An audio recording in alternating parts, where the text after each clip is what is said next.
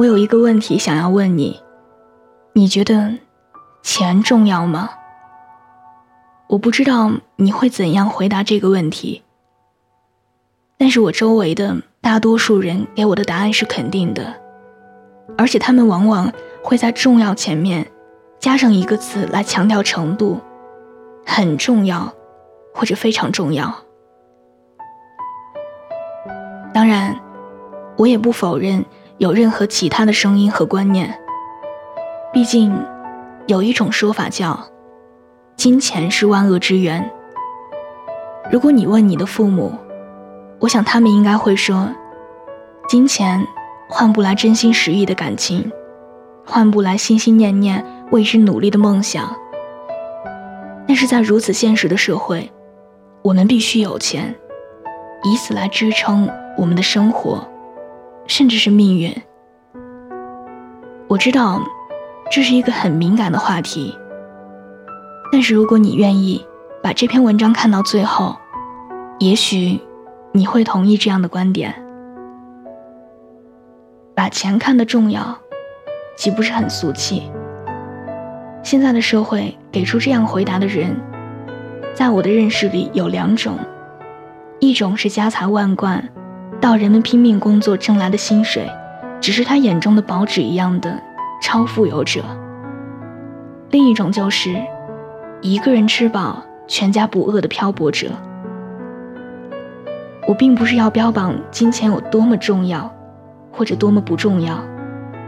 我只是想谈一谈我对于金钱的追求。曾经我也觉得钱是那么庸俗的东西，搞不懂为什么会有那么多人为他，甚至会丧心病狂到无可救药。人一生应该有很多别的追求才对，可是后来我发现，人生确实应该有更多的追求，但是钱，它一定是其中很重要的一种。求学，然后毕业工作，再组建一个小家庭，这一条规划好的主干线，也是百分之九十九的人会遵从的模式。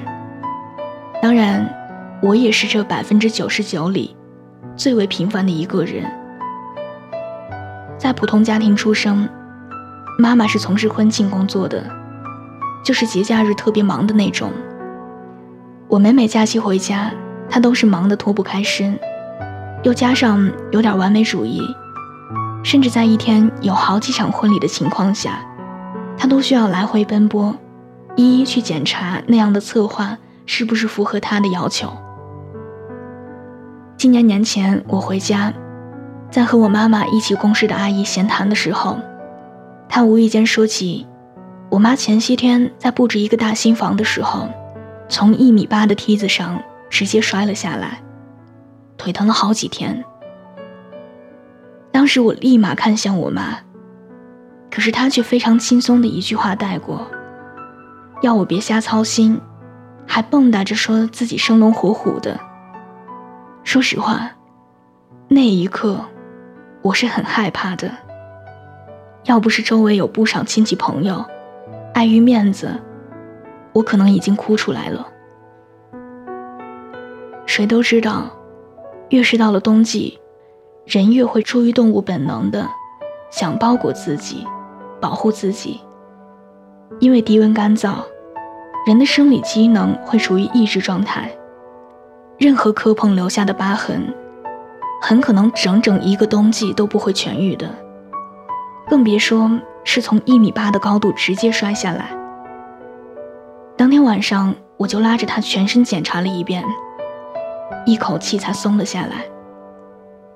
好在只留下了一块青疤，不然其他的后患，我是想都不敢想的。长大以后，似乎很多父母都这样。你不从电话那头听出嗡嗡的鼻音声，他们是不会告诉你他们生病了，而且还会早早的买好了各种保险。倒不是怕自己头发花白年老之后，儿女对他们置之不理，而是怕自己将来会成为儿女的负担，害怕因为自己的笨重而拖累了高飞的孩子。现在的父母普遍会比儿女的文化程度要低一些。他们那个年代没有像现在年轻人的个性自主，没有那么多发散性的思维，而且大多数人是活一辈子，为儿女一辈子的。我在读书的时候，少有因为钱的问题而放弃过什么重要的东西。可能也正是因为这样虽不富裕，但衣食无忧的状态，导致我一直觉得金钱的多少。对我造不成什么威胁。不当家不知柴米油盐贵。当自己面临租房工作的时候，才知道，我年少时每挥霍出的一块钱，都是用妈妈爬梯子滴下的汗水换得而来的。前些天见家里面的中药越来越多，让我越发觉得努力挣钱是很有必要的。这世间平凡的活着，没有哪一样是不需要钱的。很少有人会在你四处碰壁、颠沛流离的时候，对你无私给予，因为大多数人和你一样相差无几，都是在风雨兼程里勉力前行的。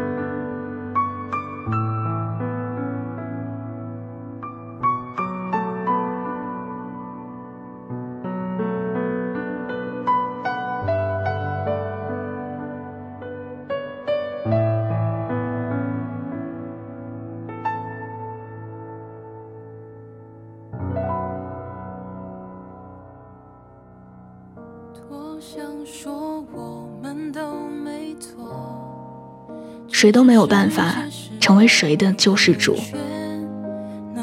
我不想在朋友邀请我周末去喝下午茶，或者假期短途旅行的时候，我因为没有足够的余钱去找很多借口搪塞。我也不想未来迫于无奈去走向别样的路，过我自己并不喜欢的人生。我更不想，当意外来临的时候，自己只能像一个可怜虫一样四处求人。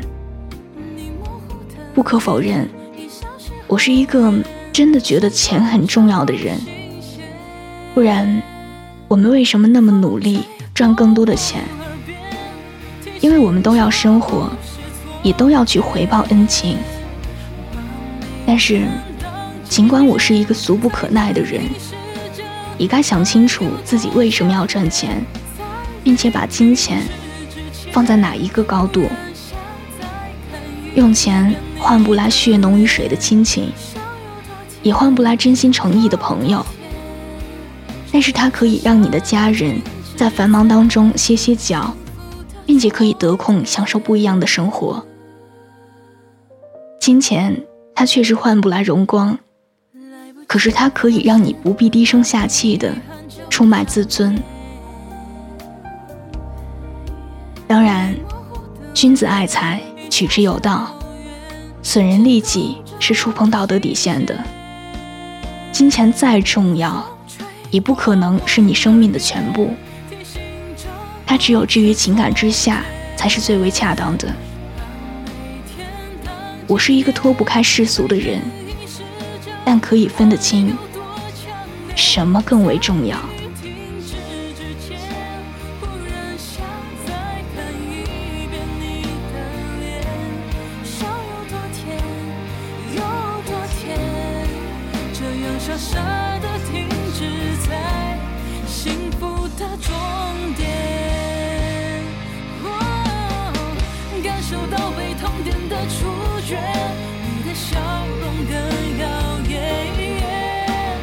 好像有彩虹在我们之间。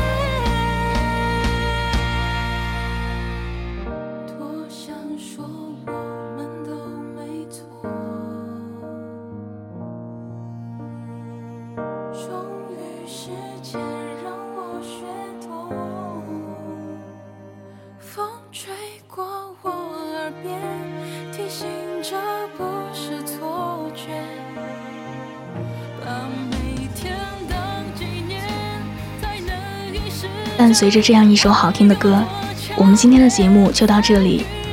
喜欢这期节目的话，把它分享到你的朋友圈，推荐给你身边的小伙伴们。另外，喜欢我，喜欢我的声音，想要收听更多的晚安语音，可以在微信的公众号中搜索小写的拼音字母说晚安八二一，每天晚上九点跟你讲故事，陪你入睡。微博搜索我给你的晴天，来和我交流互动。好的，下期节目不见不散。祝大家今夜好梦。晚安。